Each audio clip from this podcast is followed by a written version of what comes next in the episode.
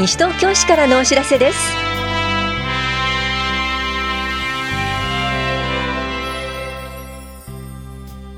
今日は庁舎窓口への手話通訳者の配置。シニア生涯ワーキングセミナーなどについてお知らせします。インタビュールームお話は西東京市秘書広報課の木村京介さん。テーマは西東京市 PR 親善大使任命です。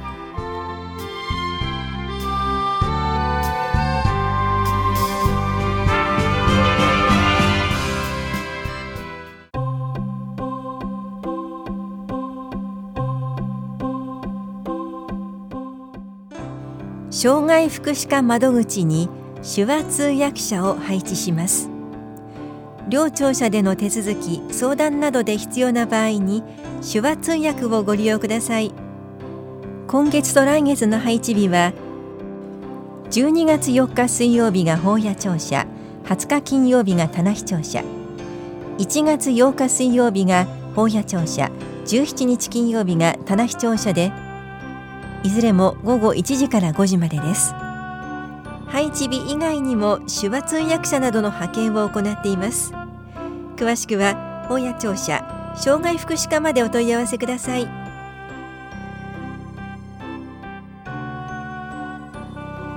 シニア生涯ワーキングセミナーのお知らせです。55歳以上で働く意欲のある方を対象に年金など各種制度の基本的知識を学びシニア世代の考え方を考えるセミナーを行います。このセミナーは12月18日水曜日午後1時から3時45分までキラッとで行われます。お気になりたい方は予約専用ダイヤル035843の7665 035843の7665へ電話でお申し込みください。お問い合わせは東京仕事センターシニアコーナーまでどうぞ。産業振興課からのお知らせでした。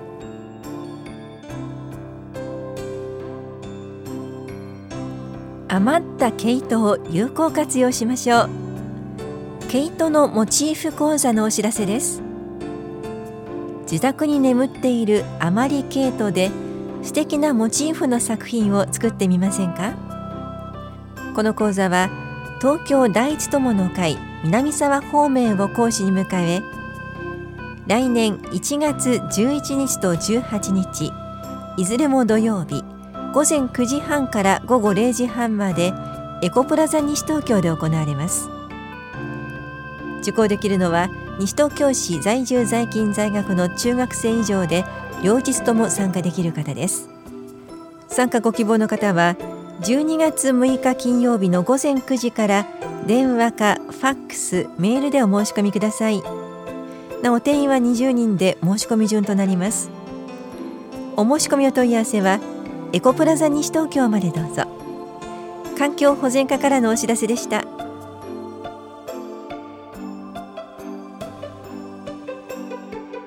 平成30年度総合計画事業の実施状況をお知らせします。第二次総合計画は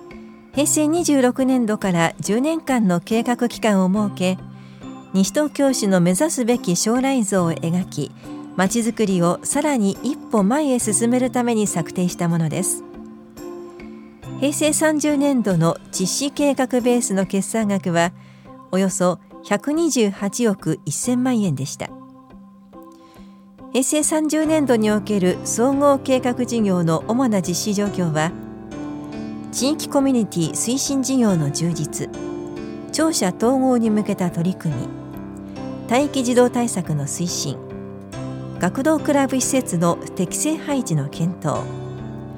中学校校舎等建て替え事業の実施小中学校校舎等大規模改造事業等の実施文化財の保存活用事業の充実保健福祉医療連携体制の充実生活困窮者自立支援制度の取り組み。健康づくりの推進。下法屋4丁目特別緑地保全事業の実施。環境保全の推進。ひばりが丘駅周辺まちづくりの推進。鉄道の連続立体交差化に向けた取り組み。薄い一水対策事業の推進。民間建築物の耐震化の促進。効果的な支援による農業経営意欲の促進そして企業創業支援の充実です。それぞれの事業の内容と事業費などについては12月1日号の広報西東京をご覧ください。棚視聴者企画制作課からのお知らせでした。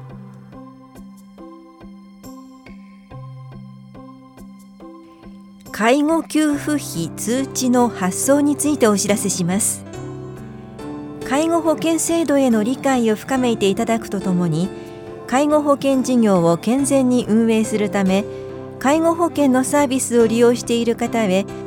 介護給付費通知としてサービスの利用実績をお知らせしました。対象は8月と9月に介護または介護予防サービスを利用した方です。本屋庁舎高齢者支援課からのお知らせでした。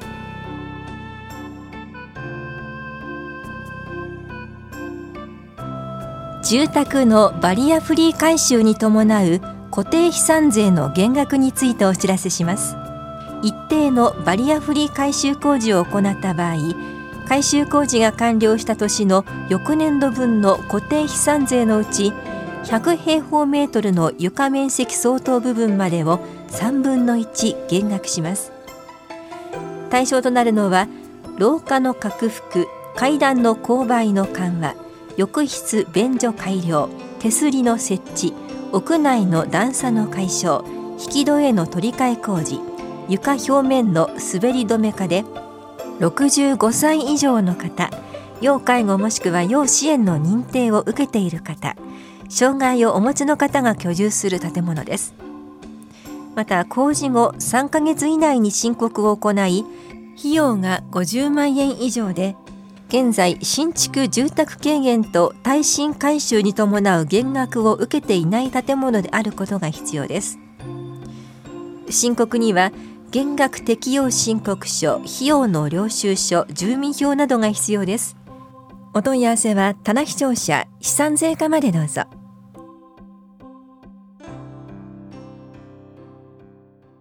インタビュールームお話は西東京市秘書広報課。木村京介さん。テーマは西東京市 PR 親善大使任命。担当は近藤直子です。先月、ジュンスカイウォーカーズが西東京市 PR 親善大使に任命されたというお話を市民の方にお伝えしました。その際にも伺いましたが、改めて PR 親善大使とはどんな事業なのか教えてください。市に関心と愛着を持った市にゆかりのある著名な方を西東京市 PR 親善大使として任命し、地域資源を生かした町の活力、魅力の向上につなげるとともに、情報発信力の強化を目的とした事業になっています。大使の方々には、市の魅力発信、イメージアップなどを図るための市内外における宣伝活動、市のイベントなど各種公的事業への参加をしていただく予定です。前回は音楽業界からジュンスカイウォーカーズが選ばれましたが、続いて選ばれたのはどなたですか？今回はスポーツの分野からトランポリン競技で活躍されている成功社員の宗友銀河さん、そして卓球選手として活躍されている森園美咲さんのお二人を大使として任命させていただきました。それぞれ活躍されている選手ですが、今回選ばれた理由はどこにあったんでしょうか？宗友銀河さんは出身が西東京市で、市内の野党第二小学校を卒業しています。森園美咲さんも出身が西東京市で、市内の野党小学校を卒業しています。お二人とも出身が西東京市ということがあり、今回 PR 親善大使として任命させていただきました。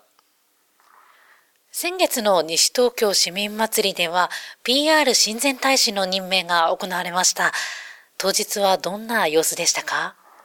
？11月10日、西東京市民祭りのセレモニーにおいて、宗友銀河選手、森園美咲選手の任命を行い、お二人から意気込みや今後の抱負を語っていただきました。会場には多くの市民の皆さんが集まりまして PR 親善大使への関心の高さが伺いました任命を受けた時のお二人の様子はいかがでしたか？はい。大使の任命を快く引き受けていただき西東京市の魅力の PR について前向きに考えていただいておりました。PR 親善大使選ばれましたが今後はどんなことを期待されてますか？それぞれ異なる分野で活躍されている方々になりますので様々な形で様々な方々への情報発信にご協力いただきたいと考えております。市民の方々にはより一層西東京市に愛着を持っていただけるよう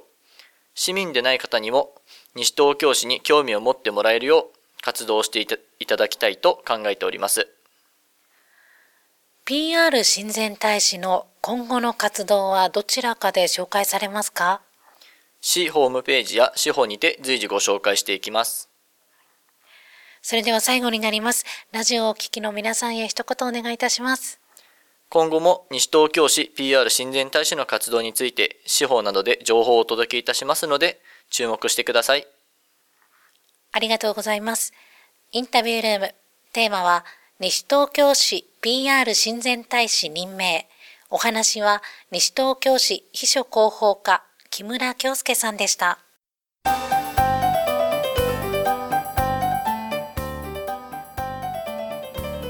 映画人生フルーツを上映します。2019暮らしフェスタ西東京市。映画上映会のお知らせです。1960年代自然との共生を目指してニュータウン計画に携わった津畑修一さん。しかし経済優先の時代はそれを許さず完成したのは理想とは程遠い無機質な大規模団地でした。その後修一さんは自ら手がけたニュータウンに土地を買い雑木林を育て始めます。映画「人生フルーツ」は本当の幸せ豊かさとは何かを私たちに語りかける作品です。この上映会は12月14日土曜日午後2時から4時までコール田無で行われます。ご覧になりたい方は当日直接会場へお越しください。なお生後6ヶ月以上の未就学児を対象に保育もあります。保育ご希望の方は12月9日までにメール、ファックスでお申し込みください。お申し込みは本屋庁舎共同コミュニティ課。2019暮らしフェスタ西東京市映画上映会保育の申し込み係です。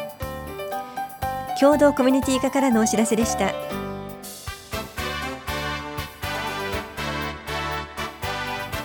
この番組では皆さんからのご意見をお待ちしています。FM 西東京西東京市からのお知らせ係までお寄せください。また